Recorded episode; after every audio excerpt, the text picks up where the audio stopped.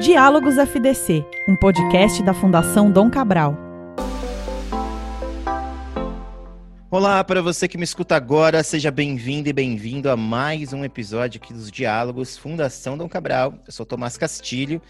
Hoje eu tenho o prazer de receber o Ricardo Capra, pesquisador de cultura analítica, pesquisador-chefe do Capra Institute, meu amigo Ricardo Capra. Tudo bom com você, meu cara? Tudo bem, Tomás. Um prazer estar contigo aqui, de verdade. Assim, a, a, as conversas que eu tive contigo sempre foram muito legais, desafiadoras, porque tu puxa para uma conversa é, por, uma forma de contar as coisas muito legais e é, às vezes a, a, tradução da ciência é um papel que tu tem muito legal e acho que é um prazer estar contigo aqui. Muito obrigado, muito obrigado, Capra. A gente está fazendo essa conversa aqui que vai ser o nosso season finale desse ano de 2020, esse ano que foi complicado para uma boa parte das pessoas. É, antes da gente entrar no nosso tema né, de cultura analítica, eu queria saber da sua parte, até do Capra Institute, das pessoas que estão trabalhando com você, como é que a, a, a pandemia afetou seu trabalho durante esse ano todo e o que, que vocês estão fazendo hoje é, nesse cenário. Legal. Primeiro, um prazer estar no, nesse, nessa sessão final, que, é, que prazer, tá? Eu acho que pra gente, tá? A, a gente é um grupo de pesquisadores e cientistas, né? nós somos 100, aproximadamente 100 cientistas espalhados pelo mundo, tá? A gente está entre Europa, Estados Unidos e Brasil. É, nós temos laboratórios, três nos Estados Unidos, dois no Brasil e dois na Europa. Mas a gente está muito acostumado a trabalhar remotamente, então o trabalho não modificou nada. O pesquisador e o cientista, eles são muito fechados no dia a dia de trabalho deles. E quando a gente faz, faz o atendimento ou ajuda uma empresa no processo de, de implementação, está construindo um laboratório para uma empresa, essa relação já acontece em boa parte remota. Então, é, é porque a gente tem, por exemplo, um matemático com conhecimento muito específico que está em, em Barcelona, então ele está ajudando num projeto do Brasil. Então, a, a, obviamente que a gente tem os recursos especializados em diferentes partes do mundo. Então, já é uma coisa comum no nosso trabalho. Eu acho que a grande diferença para a gente, Tomás, nesse momento, de observar, é, é, um pouco a gente olhar ao nosso redor, né? Que o, a, a gente está muito imerso na história do, da pandemia em razão do que a gente está estudando. A gente, a gente abriu um laboratório específico sobre é, Covid, tá?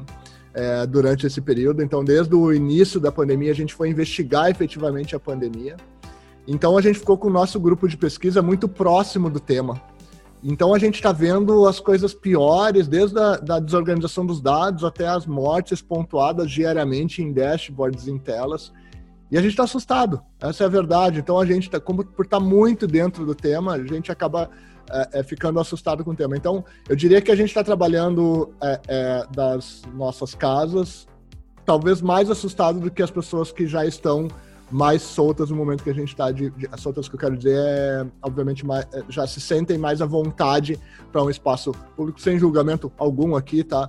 Mas eu acho que é, é, é, um momento. A gente ainda vive isso de um jeito diferente. Talvez por agora já ver uma segunda onda, isso estava para a gente já aparecia nas previsões, então, é, é, mas é, eu acho que aqui tem uma coisa até uma, quero te passar a palavra de volta, mas eu acho que tem uma, um ponto que eu, eu, queria até contar especificamente desse estudo, porque a gente ficou 214 dias, 24 por 7, considerando os pesquisadores fora, é, olhando para dados de Covid, tá? Assim, pessoas do time específico, obviamente, né, os projetos seguiram, mas a, a gente ficou com um para tentar de alguma forma ajudar nisso. Eu, a gente como instituto acabou sendo acionado por muitas lideranças de, de, de nações, é, cidades e de organizações que estão à nossa volta, perguntando o que, que eu faço. E a gente, obviamente, não tem essas respostas. O que a gente consegue fazer é ajudar a organizar o jeito de olhar para os dados, para a informação que está disponível. E, e agora, nesse momento, é, nesse momento mesmo, tá? A gente disponibilizou agora nessa na, na, na terça-feira, dia, dia 3 de novembro, tá? É um livro sobre todas as nossas análises em cima de, de, do Covid e principalmente sobre o nosso aprendizado, a jornada de um cientista e pesquisador de dados, olhando para os dados enquanto uma pandemia acontece em tempo real. Então, eu até vou deixar o link, tá, Tomás, porque eu acho que é legal como assunto. Maravilha. É capra.institute barra Covid, é bem fácil, vai lá, baixa o e-book completo, a gente é, disponibilizou ele completo, e tem os depoimentos dos pesquisadores, analistas, e lá é, 218 páginas contando a evolução do, do, do vírus pela visão dos pesquisadores. Então, a gente está vivendo tudo isso muito de perto, né? Obviamente que a gente está aqui para falar de cultura, é, é, e essa é a tua provocação inicial da nossa conversa aqui, né, Tomás? E eu, eu acho que aqui tem um ponto importante que eu acho, tá? Olhando o que aconteceu com as lideranças, que a gente entra uma era é, de transformação digital acelerada e começa a olhar mais para a informação a partir de agora. E eu digo isso vendo o que aconteceu com as empresas que são grandes empresas, organizações do mundo todo, que estão associadas ao Instituto hoje e precisaram de ajuda, e foi isso que eles disseram. A gente está num caos. Para onde a gente olha? E a resposta era meio que: olha para os dados. Então, é, eu acho que a gente está vivendo um momento que talvez seja o despertar da cultura analítica, não só para as organizações de ponta, como para a sociedade como uma forma geral. Tá? É uma opinião pessoal e para startar nossa conversa aqui para valer, né? Não, muito bom, até porque isso fez um link com a. Eu ia fazer até uma pergunta sobre isso, né? O que, que tinha atualmente fomentado o desenvolvimento da, dessa mentalidade analítica nas organizações, do porquê que isso é importante. Você trouxe o exemplo do desse ano aqui, né, da Covid-19, que na verdade isso de fato acelerou, meio que foi uma, um, um, empurrão mais forte, né, de como, como é importante trazer essa mentalidade para dentro da organização.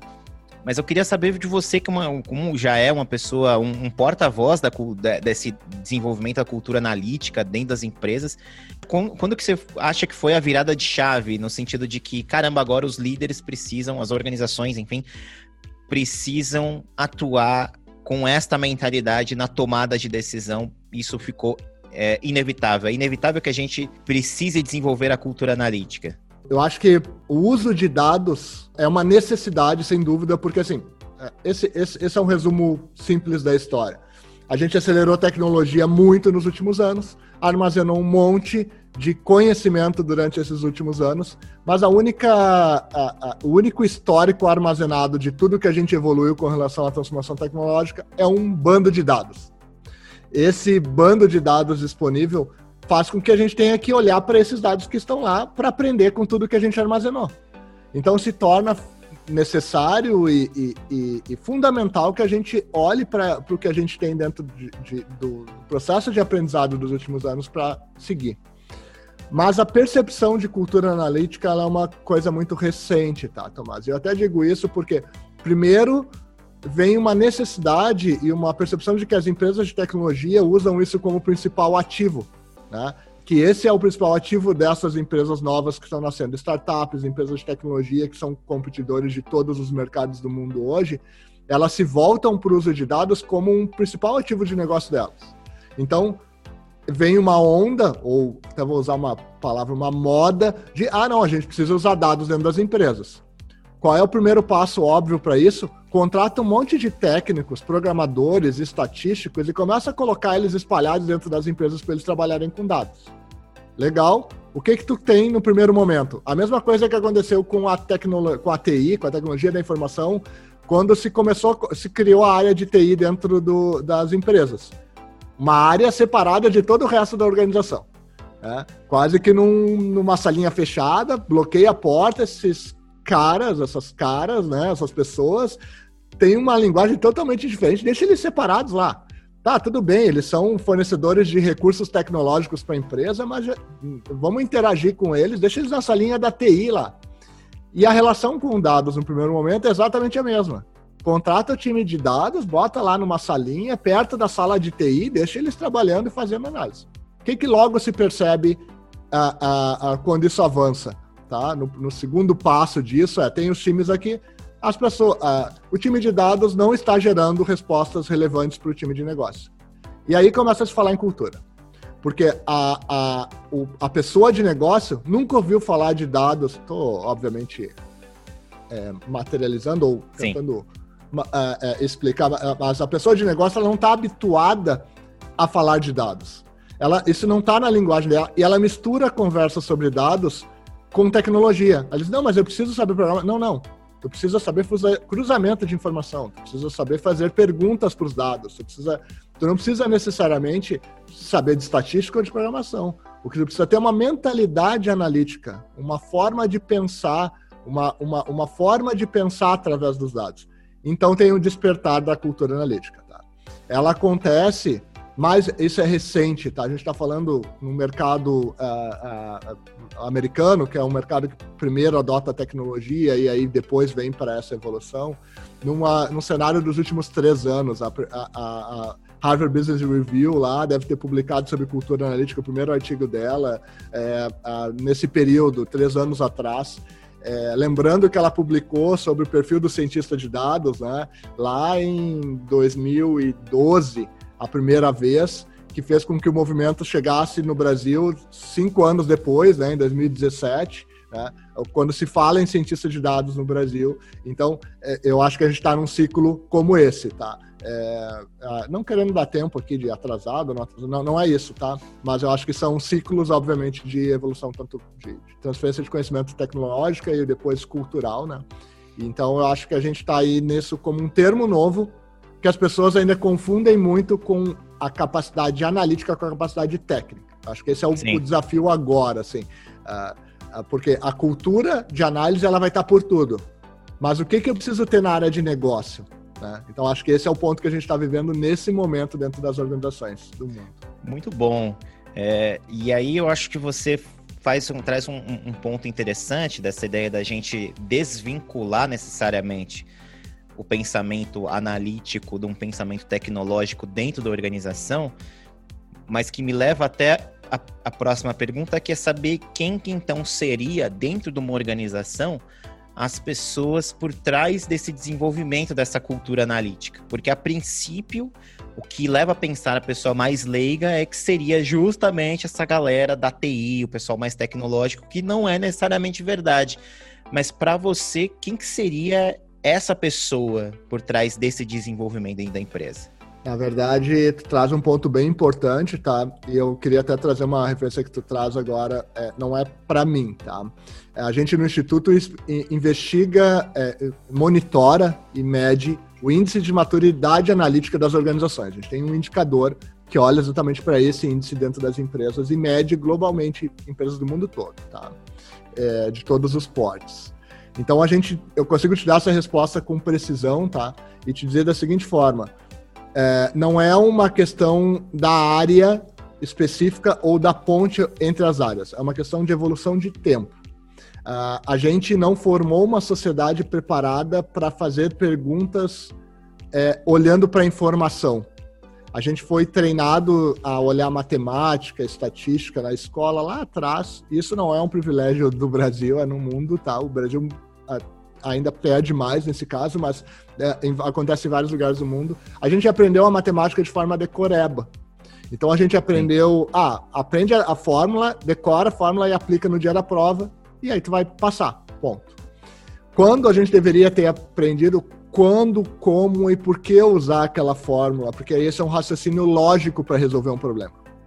Então, a gente não foi treinado nisso. Então, a gente, como sociedade, vai passar, está passando, na verdade, por um processo evolutivo de pensar mais analiticamente. Aquelas pessoas que vieram da, com um potencial, que tiveram um desenvolvimento tecnológico, fizeram alguma linguagem de programação, estudaram código, eles tiveram lá na formação base deles, tá? É, lógica de programação, que fez com que eles criassem a necessidade de ter um pensamento mais analítico do que o restante. Então, eles têm uma vantagem competitiva quanto a explicar o que é. Mas o problema deles é como é que eu extraio isso de uma área de negócio que não, não, não, não teve essa formação ou esse desenvolvimento do, raciocínio, do, do pensamento estruturado, lógico, como formatação de um algoritmo, e agora tem que ensinar um algoritmo. Então, na verdade, o desafio agora é como que isso vem para todos dentro da organização. E eu, e eu na minha opinião, o que a gente vê no Instituto é que isso é uma questão de desenvolvimento de como sociedade. A próxima geração ela vai vir mais analítica do que essa. Assim como a, a, a, a próxima geração adotou tecnologia de um jeito diferente, a gente falou, fala em transformação digital, nossos filhos, as pessoas mais novas, olham pra gente, os funcionários mais, mais novos, né, olham pra gente e dizem assim: do que, que tu tá falando de transformação digital? que negócio é esse aí que tu tá falando? Não, não, é que agora tem tecnologia por tudo. Como assim? Quando eu nasci já tinha tecnologia por tudo. Eu, eu, eu, eu eu, monitor, eu, eu vejo a performance, a, a, minha performance nos jogos com relação aos, aos, outros participantes, olha as estatísticas de, da NBA todos os dias, desde os 5 anos de idade.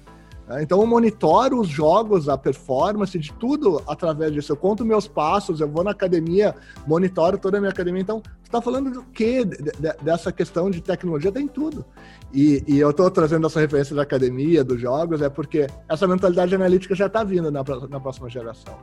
Então é muito mais uma transição geracional de a gente, dentro das organizações atuais, acelerar para conseguir adotar isso que as novas organizações já vão nascer com. É, é curioso isso, né? Porque. Demais. É, e, e, essa é a principal a, a, a, preocupação das organizações atuais, tá? Respondendo a tua pergunta é, é, objetivamente. É, como que eu acelero o processo de adoção de cultura analítica? porque a resposta não está na área técnica. Obviamente, a área técnica é o potencializador, óbvio, né? Não, é, é claro, mas ao mesmo tempo a resposta está em como é que eu amplifico esse pensamento analítico do, em toda a organização. Né? Muito bom.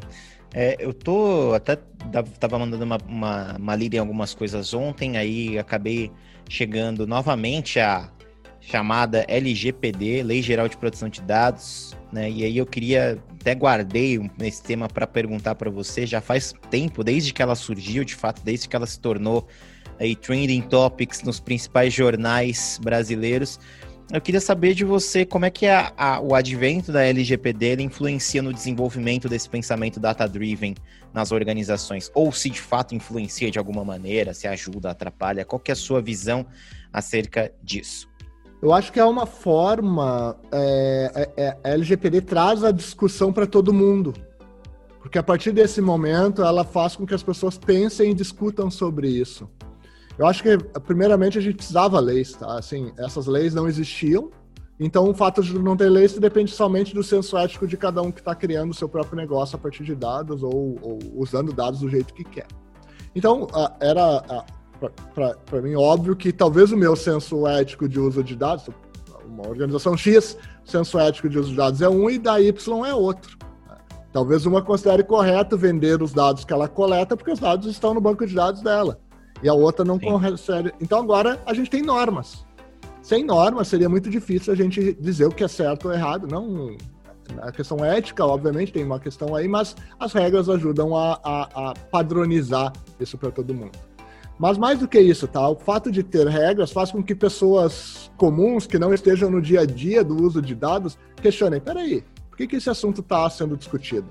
Então, eu acho que ele traz uma, a discussão da importância dos dados em tudo que acontece, em tudo que se faz. Então, eu, eu acho que é importante a LGPD muito mais como um fator educacional, vou usar essa palavra, do que um fator regulamentar.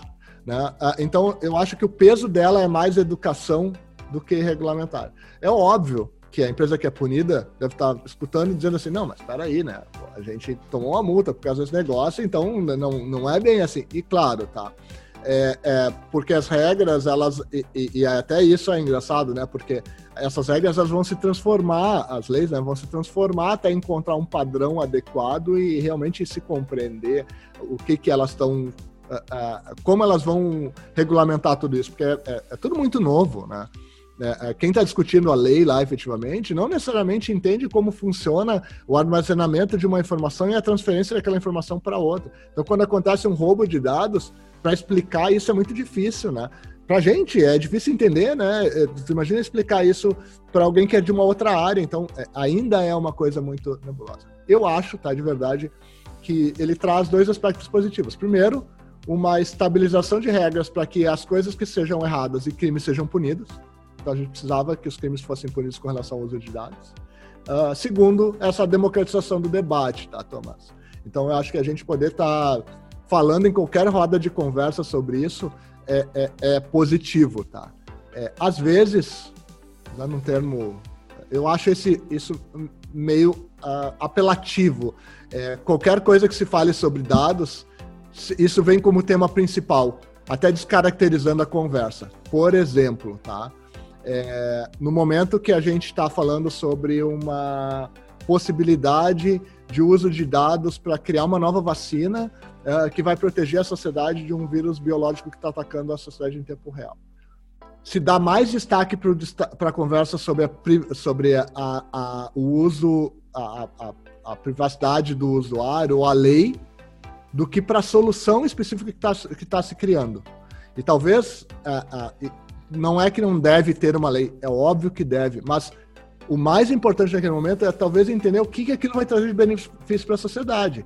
Tá, entender o benefício, tem realmente valor? Ok, vamos agora se adaptar à lei para rodar isso com todo mundo. Então, eu, eu trago isso até um ponto que aconteceu quando a gente teve no caso de São Paulo a questão do distanciamento social e aí se usou o, os, os, dados das companhias telefônicas para entender como estava o distanciamento das pessoas em, em, usando gráficos de calor, né, para entender onde tinha maior aglomeração e menor aglomeração de pessoas. E o, antes de se descobrir o benefício daquilo e se entender qual exatamente tipo de dado estava usando, a, o processo foi barrado. Em razão de uma possibilidade de estar infringindo algumas leis de privacidade que ainda não estavam nem estabelecidas. Então, eu uh, poderia ser barrado? Poderia, mas não naquele momento. Eu acho que uh, deveria ter sido mais investigado, deveria ter sido um criado um grupo de pesquisa para aquilo e aquilo ser um ambiente controlado para depois, sim, se adotar regras. Então, eu acho que o debate eliminou uma possibilidade importante de proteção de vidas e a Nova Zelândia usou isso com muita eficiência para proteger a sociedade, tá? Então acho que a gente é, é, são coisas que a gente tem que colocar às vezes na balança para poder observar. Né? Muito bem. Eu, eu, queria fazer minha última pergunta para a gente finalizar. É sempre, na verdade, uma pergunta mais mais leve, que é a recomendação de conteúdo, recomendação de livro, filme, série, qualquer coisa que você queira recomendar e o momento é seu aí para trazer para os nossos ouvintes. Legal. Primeiro, muito prazer estar tá, tomando por esse papo aqui. É sempre legal e desculpa, eu me empolgo com as conversas contigo, então acabei. Pô, muito obrigado por isso. queria, queria, ouvir mais, te ouvir mais também, acabei monopolizando um pouco a conversa, até fiquei me sentindo um pouco culpado agora. Jamais, Mas... jamais. Mas deixa eu trazer então, eu acho que uh, uh, uh, tem muita coisa interessante é, é, saindo sobre dados e a gente encontra bastante coisas, documentários já dentro de Netflix e dentro de, de, de, de, é, de alguma forma, documentários de uma forma geral. Acho que ele é um tema que está em tudo, né? É, tem se falado muito do dilema das redes, né, como uma referência, e eu acho que ele é uma, uma, um, um olhar pelo lado negativo do uso, do uso de dados. E a gente tem outras referências positivas quanto a isso. Tá? É, tem um livro muito bacana chamado Factfulness, tá? O, a pessoa que escreveu esse livro chama Hans Rosling, tá? E ele explica como que funciona, como que a gente, ó, o que, que é informação. E ele explica isso já começando com um teste, como que a gente percebe o, a nossa impressão sobre um determinado assunto quando a gente não tem dados e quando a gente tem dados, o que, que ele realmente diz. Então, vale a pena assistir os TEDx, os TEDs dele. É um cara é, é, ele já é falecido, ele é, é, mas é um, um, cara que conta história muito legal, ele apresenta dados de uma forma muito legal. Então, Factfulness é uma referência muito legal. Uma segunda referência é Mais Rápido e Melhor, do Charles Duhigg, que é o mesmo cara que escreveu O Poder do Hábito. E ele fala exatamente de como os dados interferem no nosso processo de tomada de decisão. Tá? Então, acho que são duas referências. E a terceira, para o momento que a gente está vivendo e para deixar como referência de leitura de livro, acho que eu trouxe os três aqui, que é bacana. É um livro que chama Transformação Digital, do David Rogers, que é um famoso professor, tá? Tem um curso específico. O livro é muito bacana porque ele começa pela transformação digital e acaba na questão de evolução analítica. É, acaba modo de dizer, né? Mas conta a história em volta disso. E só para deixar uma referência final, acho que, como eu falei no início, tá, vou reforçar aqui o, o livro do Covid que a gente trouxe, uma visão um olhar através dos dados para a pandemia, tá? que é o capra.instituto barra Covid, tu baixa lá o e-book gratuitamente. Acho que é legal como referência, já que a gente citou aqui dentro da conversa. Muito bem, vou deixar o link então. Esse link você que você está ouvindo agora, você vai também ver na descrição do podcast, tá? Você na sua plataforma de preferência, é só clicar, já vai ter acesso. Queria agradecer a você, meu caro Ricardo Capra, pesquisador de cultura analítica e pesquisador-chefe do Capra Institute. Obrigado pelo seu tempo. Você não monopolizou nada, você deu uma aula de cultura analítica e para mim essa é a coisa mais rica e mais rica possível para a gente fechar essa temporada aqui dos diálogos. Obrigado mesmo, viu? Obrigado, Tomás. Foi um prazer. E que bom participar com vocês. E que bom participar numa, na, nessa instituição tão importante aqui e relevante. Que legal estar com vocês aqui. Muito bem, então nós vamos ficando por aqui. Esse aqui foi o último episódio do ano. Nós vamos voltar depois do nosso recesso aí de festas. Então, um feliz Natal, um feliz Ano Novo para você que está nos ouvindo. E nós nos ouvimos em janeiro de 2021. Até lá.